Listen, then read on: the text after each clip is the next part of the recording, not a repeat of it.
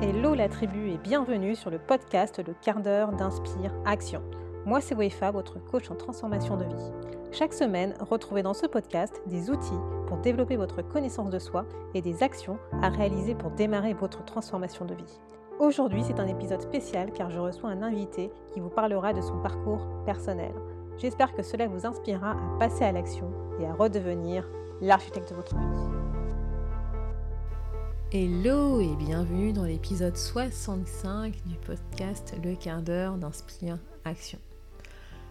Dans cet épisode, nous découvrons la seconde partie de l'interview de Laurie qui va nous parler de souffrance, stress au travail. Je crois que je ne te l'avais pas dit lors de l'épisode précédent, mais voilà, j'ai connu Laurie il y a maintenant deux ans, je pense, ouais. Je pense que bah en fait, je me rends compte que ça fait même bientôt trois ans, le temps passe super vite, mince. Enfin bref, on partage le même engouement pour tout ce qui tourne autour bah, du collectif, de l'intelligence collective. Je pense d'ailleurs que tu as dû t'en rendre compte si tu as écouté l'épisode précédent. Mais comme je te l'ai déjà dit, bah, c'est pas ce sujet que Laurie est venue aborder aujourd'hui sur le podcast. C'est vraiment un autre sujet qui me personnellement me tient à cœur, qui est tout ce qui tourne autour du stress et de la souffrance au travail. Sur ce, je n'en dis pas plus et je te laisse découvrir la seconde partie de cette interview. Et comme à son habitude, on se retrouve à la fin de cet épisode. Dis-moi Laurie, que souhaites-tu partager aujourd'hui avec les auditeurs auditrices? Alors, bah, finalement, ça fait tout, tout, le petit fil rouge depuis le début de ce qu'on se raconte, la relation euh, à soi, à l'autre, l'authenticité, voilà. Euh, en ce moment, ce qui, me, enfin, ce, qui, me tient à cœur en ce moment, parce que je, je l'ai de plus en plus dans mes accompagnements, alors il y a ce contexte effectivement de Covid, de confinement qui fait qu'on est tous plus ou moins en télétravail. Euh, et on parle de lassitude, de stress. Euh, voilà. C'est vrai qu'on en parle de plus en plus, voire de burn-out. Ce mot ressort de plus en plus dans les articles, dans les études, puisque les gens à domicile font état en tout cas d'une santé psychologique qui peut être un petit peu plus fragile ou difficile, liée au manque de relations, euh, liée au manque de repères aussi. Voilà. Mais au fond, plus largement, euh, moi, quand j'étais en entreprise, au final, j'ai été confrontée à ça. Alors, moi, à titre personnel, je n'ai pas été confrontée au burn-out, mais j'ai eu des, j'ai eu des collègues, euh, des amis, du coup, qui, étaient vraiment en souffrance au travail. Moi, j'ai eu des périodes peut-être de mal-être au travail, mais je n'irai pas jusqu'à la souffrance, sincèrement, je ne crois pas, maintenant que je creuse un petit peu le sujet. Et je me suis toujours dit, et c'est ça que j'ai juste envie de partager, voilà. Je me suis toujours dit, c'est quand même fou que le boulot, nous mettre dans cet état-là. C'est quand même fou que le boulot empêche les gens de dormir, euh, amène des gens à pleurer au travail, euh, à être dans cette douleur en fait, vraiment dans cette douleur, dans cette souffrance. Et quelque part, je crois qu'au fond de moi, ça m'a un peu toujours révoltée. Alors, c'est pas contre les patrons, contre les entreprises, pas du tout. Je viens de ce monde-là et j'agis encore dans ce monde-là. Et honnêtement, je j'ai rien contre les patrons et les entreprises, pas du tout. Mais je me dis, c'est fou que ce système, en fait, fragilise autant certaines personnes. Et je crois que là, il y a un truc qui n'était pas OK pour moi. Euh, je me souviens d'une anecdote, j'avais une collègue qui était vraiment, on avait la même manager et elle, euh, c'était une manager assez, euh, qui mettait une sorte de pression. Et bah, selon notre état de fragilité, peut-être aussi, ou la manière dont on reçoit les choses, on ne vivait pas tous de la même manière. Et cette personne, elle était vraiment sous, voilà, sous une forte pression. Elle n'arrivait pas à se détacher, elle n'arrivait pas à dire non, à, à, lui dire non, je ne pourrais pas tout faire, je ne pourrais pas faire tout ce que tu me demandes. Et je l'ai vu vraiment dans un état de souffrance qui m'a qui m'a peiné, moi, qui m'a touchée, au point que je me souviens que j'avais été voir l'infirmière euh, de, l'entreprise pour dire écoutez, il y a une personne dans mon service qui, est vraiment qui, voilà, qui est en souffrance. Qu'est-ce que comment je peux agir ou comment vous pouvez agir euh, voilà. Et ce qui m'avait effectivement à l'époque aussi euh, finalement touché, c'est que quand on est en souffrance, c'est pour avoir été aussi dans des états parfois de, de stress hein, au travail, c'est vrai que c'est pas des états hein, qu'on a forcément envie de partager. On les partage avec mmh. nos collègues, amis, on on va pas le partager avec sa RH. Et au fond, ou d'aller voir l'infirmière. Enfin, on se dit toujours non, mais on... On peut gérer. Ouais, on peut gérer, il y a pire. Mmh. Et finalement, bah, c'est ça, les gens restent dans cet état qui, qui finalement s'accentue, s'accentue jusqu'à ou changer de poste, ou changer de manager, ou mieux vivre une situation, ou du coup pas du tout, et jusqu'à une situation vraiment de réelle souffrance qui ne leur, qui ne leur permet plus de travailler. Et ce sujet-là, il m'a toujours, euh, voilà, il m'a toujours interpellée. Il y a beaucoup de, gens très bienveillants hein, dans les entreprises, il y a beaucoup de managers bienveillants et parfois ils ne se, juste se rendent pas compte hein, de ce que ça peut avoir comme conséquence. Donc il y a un manque d'écoute globale, mais ça dans, notre société, je dirais qu'il y a un manque d'écoute globale, c'est un peu un syndrome de notre société. Et, c'est là-dessus que voilà, moi j'étais un peu euh, plus sensible ces derniers temps et aussi parce que dans mes accompagnements, au final, avec ce télétravail, et, qui s'est bah, accentué, cette, ce stress, lassitude, les gens qui n'arrivent plus à déconnecter, qui ont en plus les, enfants à gérer, euh, ou d'autres situations, parfois les parents malades, voilà, plein, plein d'autres choses. C'est un sujet là que j'ai eu envie vraiment d'apporter euh, aujourd'hui et de le partager avec, avec les auditeurs. Mmh. Et tu parlais précédemment de, de, de, systèmes justement qui mmh. fragilisent les personnes. C'est qu'est-ce que tu entends par système? Je crois que le système de l'entreprise parfois peut fragiliser euh, les personnes. C'est ça que je mets derrière, ou un système de relationnel. Hein, euh.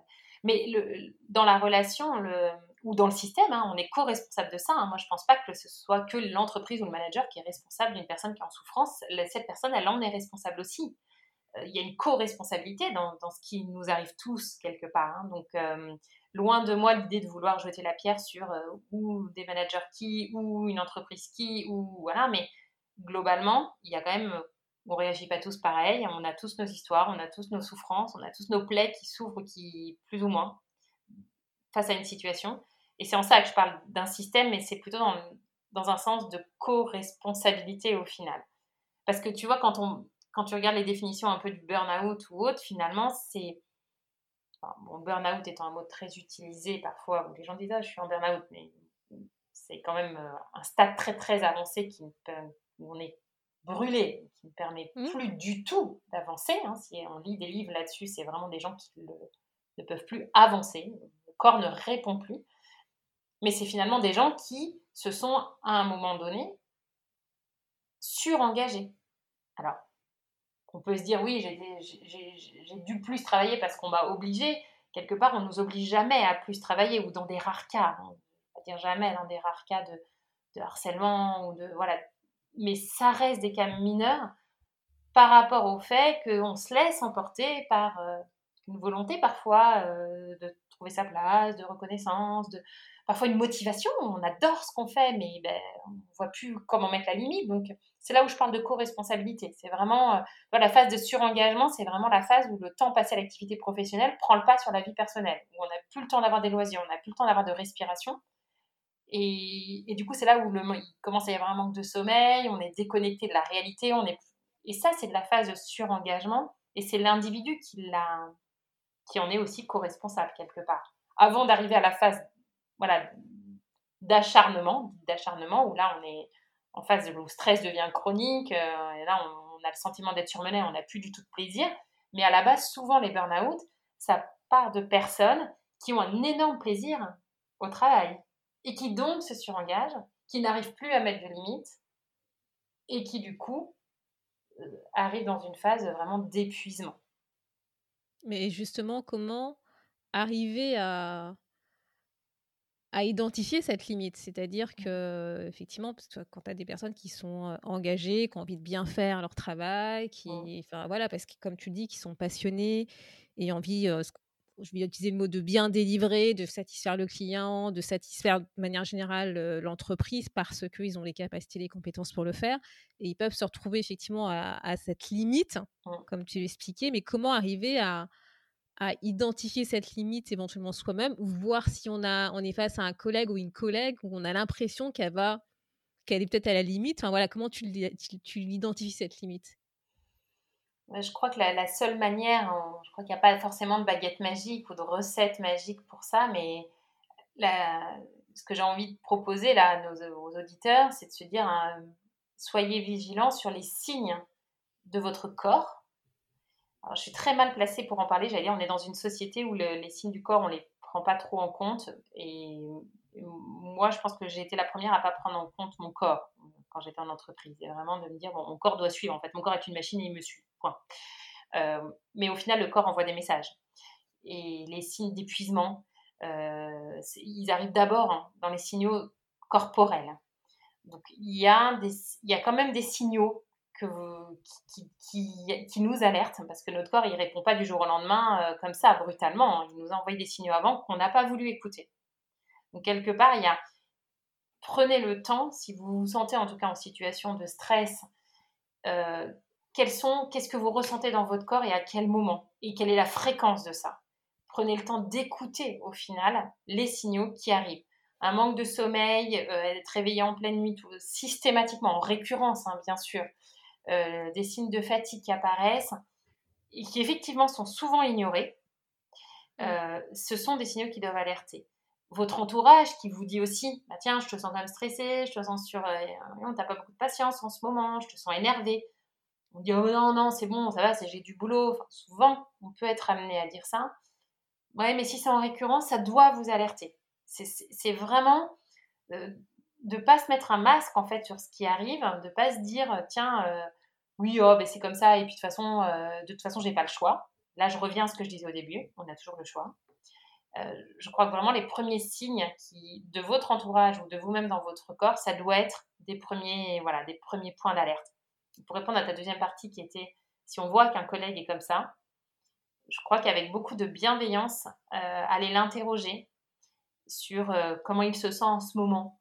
Est-ce qu'il est partagé aussi qu'on puisse sentir qu'en ce moment on le sent un petit peu plus stressé, mais avec beaucoup d'humilité avec un, discours utilisé avec je, je sens en ce moment euh, que tu me sembles stressé ou qu'il peut y avoir chez toi des signaux. Qu'est-ce que tu en penses? Parce que ça, on peut se tromper aussi dans ce qu'on projette sur l'autre. Donc voilà, avec beaucoup d'humilité et beaucoup d'acceptation, mais peut-être d'ouvrir la parole, d'ouvrir le dialogue. C'est souvent des personnes qui sont dans un euh, dans une volonté de performance, de, perfection aussi. Euh, qui prennent pas le temps de s'écouter. Donc, aller ouvrir la porte à du questionnement, qui sera peut-être pas immédiat, mais qui permettra peut-être à la personne, euh, voilà, de se poser les questions à, elle-même dans un deuxième temps. Voilà ce que j'aurais envie de proposer. Mmh. Oui, parce que moi, j'ai euh, j'ai été face notamment à des. Euh, je voyais des collègues, en tout cas, qui étaient en situation de stress. Alors après, je ne peux pas identifier si c'était à la limite du burn-out ou pas, mais en tout cas, ces personnes étaient. Je, je, je, percevais ce stress. Et moi, je me souviens effectivement quand je leur ai posé la question, tu vois, souvent ce qui a remonté, c'était oui, mais c'est ce qu'on me demande de faire, oui, mais je dois mmh.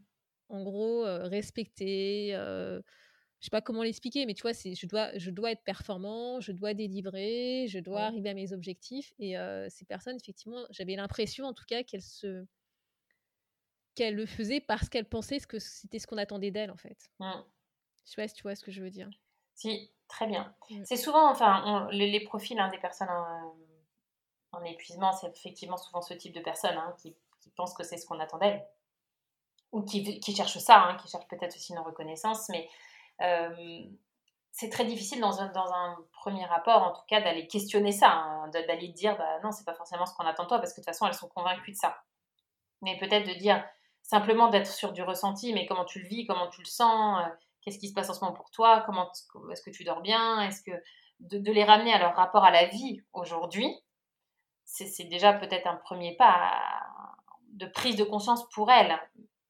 Maintenant, euh, le je dois, j'ai pas le choix, ça c'est des choses, c'est des croyances. Hein. On peut aller chercher aussi, même si parfois, attention, hein, je dis pas, il y a des, il, peut y avoir des situations où le manager ne laisse pas le choix. Hein. Attention, je ne dis pas que les personnes sont totalement responsables. Encore une fois, il y a une co-responsabilité. Mais à quel moment j'arrive à dire à mon manager, en fait, là, c'est pas possible. Euh, et ça, le savoir dire non à son manager. Moi, en entreprise, j'ai connu énormément de situations où, et de nombreuses personnes n'en étaient pas capables de le faire, de le dire. C'était trop difficile. C'est, pour elles, c'était ou un acte de faiblesse, ou elles ne se l'autorisaient pas, ou voilà. Et pourtant, tant qu'on dit pas non, c'est vrai, le manager, il peut pas non plus, c'est pas un surhomme, hein, tant qu'on lui dit pas les choses, il peut pas comprendre que c'est trop. Donc, il y a aussi cette prise de conscience des deux côtés. Et euh, si tu essaies d'en parler à ton manager et qu'il t'entend pas Alors déjà, j'aimerais bien savoir s'il y a beaucoup de gens qui en parlent à leur manager. Et pour moi, c'était la première barrière, que en tout cas dans mon expérience professionnelle, quand j'en parlais aux gens, euh, aux deux personnes dont, je parlais avant, hein, puisque j'étais pas dans des positions qui me le permettaient, mais euh, d'aller le dire au manager, c'était déjà un vrai travail. Les gens se l'autorisaient pas. Euh, et souvent, alors moi qui ai connu ça et qui ai connu le fait de le dire à mon manager, euh, j'ai pas connu de manager, moi, à mon échelle, qui m'ont dit euh, En fait, j'en ai rien à faire, hein, tu, vas le faire quand même. Je dis pas qu'il n'y en a pas, je pense que quand même c'est une minorité.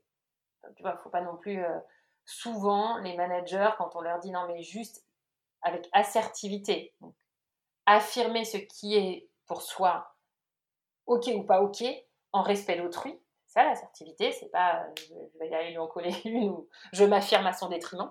C'est vraiment, je, te dis que pour moi, c'est pas ok à ce moment-là, pour telle et telle raison, et je te propose ça euh, en contrepartie. Quand même, dans 80% des cas, ça marche, hein, l'assertivité.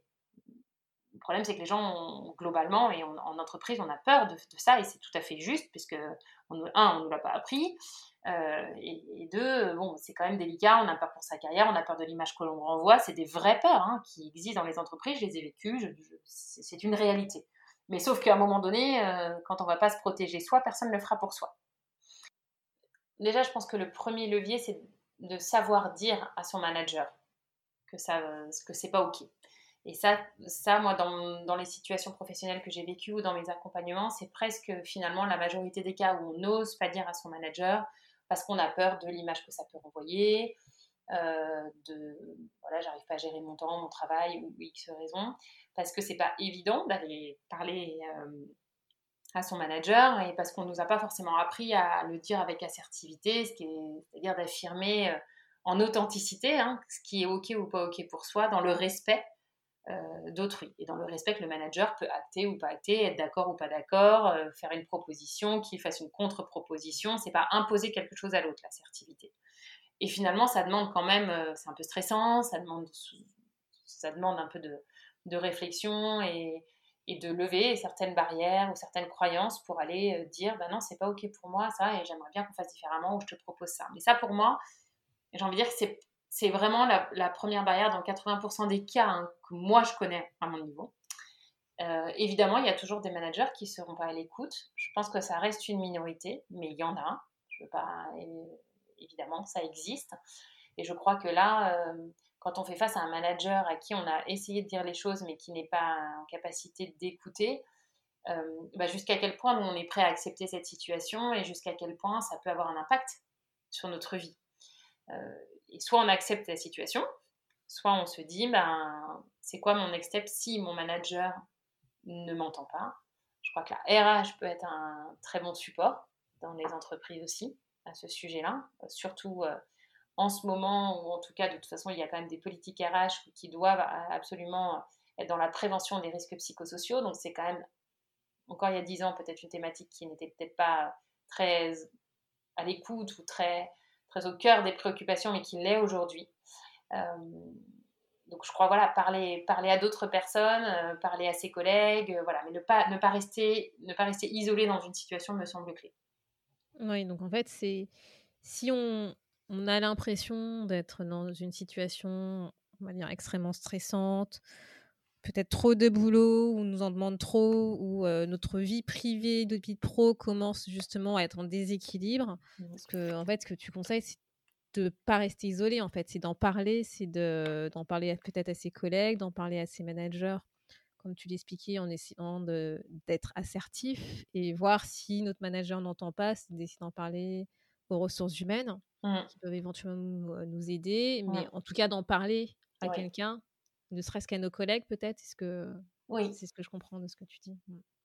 Après, j'ai pas de recette magique, hein. c'est, que ma vision des choses. Oui, c'est des, voilà, mais c'est, des idées, des conseils qu'on, partage. Se faire accompagner, que ce soit en coaching, en psy, peu importe, mais d'arriver à se dire, moi, je crois que vraiment la clé, c'est de parler, euh, de poser les choses, de communiquer auprès de son manager. Je crois vraiment que ça, c'est la clé. Alors, parfois, on va me dire, c'est possible, c'est pas possible, oui, mais je sais pas faire, oui, mais j'ai peur. Ok, tout, mais tout ça, ça se travaille. Je veux dire, on peut. Après, si on a un manager particulièrement, effectivement, je crois que c'est une minorité des cas, mais néanmoins pas du tout à l'écoute ou très, oui, effectivement. Là, ne pas rester dans cette situation. À partir du moment où on sent que c'est pas ok pour soi, euh, j'invite les gens effectivement à être vigilants parce que ça peut aller, ça peut aller vite, euh, pas, pas pour arriver au burn-out, mais ça peut aller vite pour être dans une, dans une fatigue. Cette fatigue qui s'installe et ce stress qui s'installe et, et du coup on devient aigri, on n'est pas content, on n'est pas heureux, on n'est pas épanoui, voilà. Et ça, ça engendre après des, des, comportements qui ont des répercussions évidemment sur, sur nos autres vies, qui ne sont pas que professionnelles. Mmh, tout à fait. Oui, oui, je suis d'accord. Je, je, considère qu'on a une vie. Mmh. Et c'est l'équilibre de vie sur lequel on doit travailler. Et après, il y a plusieurs domaines de vie, donc notamment le travail, qui prend bah, pour la plupart des personnes une grande place. Et c'est vrai qu'à partir du moment où ce, ce domaine-là est en déséquilibre, et bah, il va impacter les autres, en fait. Mmh. On peut pas, enfin, après, ça c'est mon point de vue, mais je pense qu'on peut pas compartimenter les choses. Et si on se sent pas bien au travail, si on est fatigué, si on ressent fort stress, ben, ça va malheureusement se ressentir et se répercuter sur les autres domaines de notre vie. Mmh. Totalement. On n'est quand même qu'une personne. Hein. on n'est pas plusieurs personnes. On a, voilà, on n'est qu'une personne. On ne peut pas se dédoublonner. On n'a pas plusieurs personnalités. Même si avant, c'est ce qu'on essaie de nous faire croire et essayer de, de nous faire agir tel quel. Maintenant, aujourd'hui, c'est c'est pas possible. Mmh. On, on, est qui on est on est un être, une seule personne. Totalement aligné avec toi. Mm. Mm. Mm, Dis-moi, est-ce que tu aurais éventuellement d'autres conseils de personnes qui, euh, qui pourraient se sentir dans des situations de fatigue, de stress, euh, de questionnement, euh, de, justement par rapport à leur vie professionnelle? Non, je dis être à l'écoute voilà, des, des, signaux faibles. On va appeler des signaux faibles, être à l'écoute de ce que l'entourage vous dit, même si on n'a pas envie parfois, mais je pense que ça, c'est vraiment un point, être à l'écoute de soi, de son corps et de ce que l'entourage nous renvoie, euh, pour identifier ce qui dysfonctionne. Euh, se poser la question de qu'est-ce qui est sous notre contrôle. On en revient à la phrase du début, ça c'est aussi hein, quelque chose qui est clé dans la situation, qu'il y a des choses sur lesquelles vous n'avez pas le choix, mais sur quoi vous avez le choix. Euh, voilà, quelle est la partie de la situation où vous pouvez quand même agir? Il y, en a toujours une. On ne peut pas toujours dire c'est la faute de l'autre, c'est mon travail, c'est comme ça, il faut, il faut qu'on me demande. Oui, il y en a, il y a des parties, mais pas surtout. Il y a forcément un, endroit, et je vous invite à l'identifier, du coup j'invite les auditeurs à l'identifier. Qu'est-ce qui est sous mon contrôle? À quel moment je peux peut-être être moins perfectionniste? À quel moment, là je passe beaucoup de temps, et j'ai pas besoin d'en passer autant. D'arriver aussi à identifier sur quoi je passe du temps, prendre conscience de ça. Ça, ça, me paraît être un point, une question intéressante aussi à se poser quand on est dans cette phase de, stress ou de détresse hein, par rapport au travail. Et puis se faire aider, ne, pas ne pas s'isoler en tout cas. Parler, en parler, partager comment je me sens. Voilà, on a toujours. Alors les autres vont principalement donner des conseils qui vont parfois être applicables, parfois non. Ça reste des conseils des autres, de leur vision de la chose. Et rappelez que vous êtes expert de la situation et que c'est vous qui choisissez ce que vous devez mettre en place et vous savez mieux que quiconque ce que vous devez mettre en place. Donc faites-vous confiance. Si on a une intuition à un moment donné, moi j'invite vraiment les gens à suivre leur intuition. On a tous, ça c'est vraiment une conviction, je refais le, pont avec ce que tu m'as posé comme question, EFA, sur ma, finalement ma contribution, mais on a tous, et vous avez tous et toutes, des talents et des ressources vous pouvez tous agir sur une situation à un certain niveau. Et ben, je vous invite à vous reconnecter à ça, à avoir confiance en vous, à avoir confiance sur une intuition que vous avez et aller au bout de ça. Se faire confiance. Mmh. Mmh. Dis-moi, est-ce que tu aurais éventuellement un, exercice que tu voudrais proposer aux auditeurs euh, sur cette thématique? Les exercices, euh, enfin des, petites choses que je peux proposer aux auditeurs, euh, ça, peut dépendre un petit peu de, leur situation, mais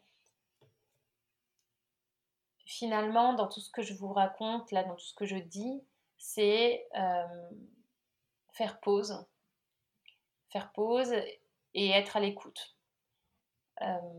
du coup, ce qu'on peut faire comme petit exercice, si on se sent par exemple débordé, on a trop de boulot, on n'arrive plus, c'est déjà de se dire, de noter, de noter une journée type, tiens, euh, combien de temps je passe sur telle chose?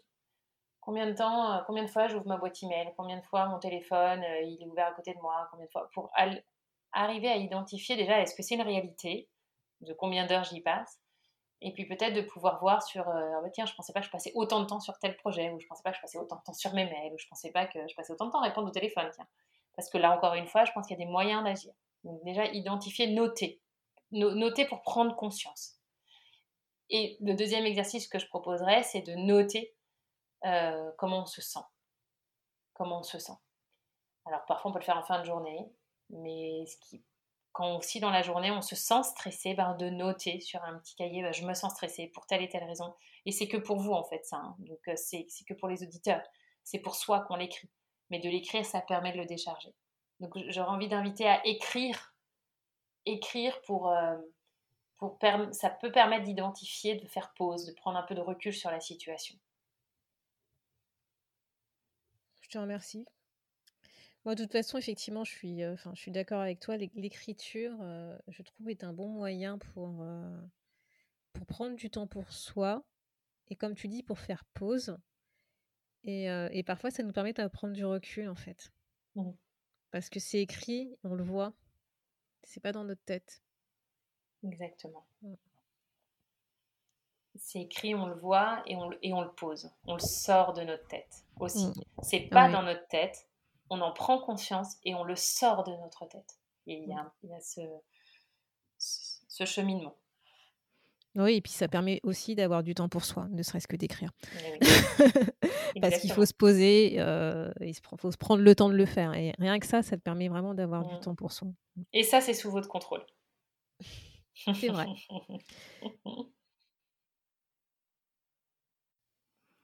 tout cas, je te remercie Laurie euh, pour tout ce que tu as partagé avec nous aujourd'hui sur ce sujet qui moi aussi me touche, hein, la, souffrance euh, au travail en tout cas. Je ne sais pas si je peux aller jusqu'au burn-out, mais en tout cas, voilà, tout ce qui tourne autour de la, de la souffrance, du stress, de la fatigue au travail, c'est quelque chose euh, que je trouve effectivement qui est important. Et, et comme tu le disais, qu'un système soit capable en fait de mettre enfin, de rendre des personnes malades, c'est quelque chose aussi sur lequel je, que je ne peux pas accepter. Mmh. Mmh. Et donc, pour terminer cet épisode, ben, je, je, te laisse le mot de la fin.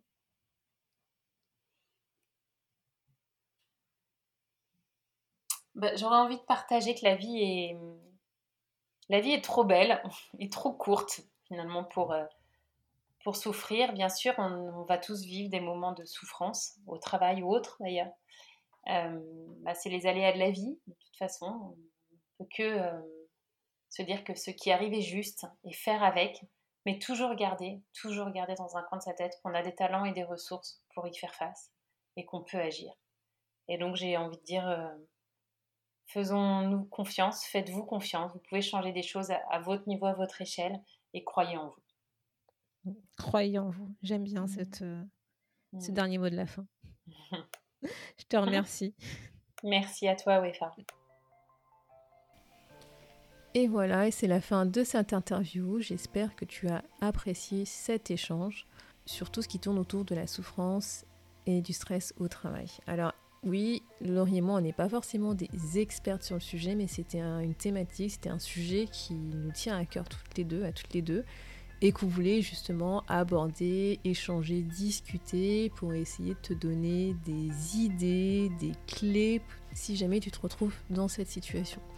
Je pense vraiment que ce qu'il faut retenir, c'est d'essayer de ne pas s'isoler, de ne pas rester seul, de pouvoir s'entourer auprès de proches, voire d'experts professionnels dans le domaine de la souffrance au travail, mais surtout, surtout, ne garde pas ça pour toi parce que ça va vraiment agir sur toi, sur ta santé, que ce soit physique, mentale, émotionnelle.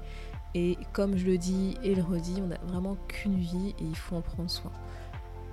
Donc si jamais tu as l'impression de vivre une situation ultra stressante au travail, voire à la limite de la souffrance, de l'épuisement professionnel, n'hésite pas à en discuter, à contacter quelqu'un. Ne reste pas seul. C'est vraiment important de prendre soin de soi.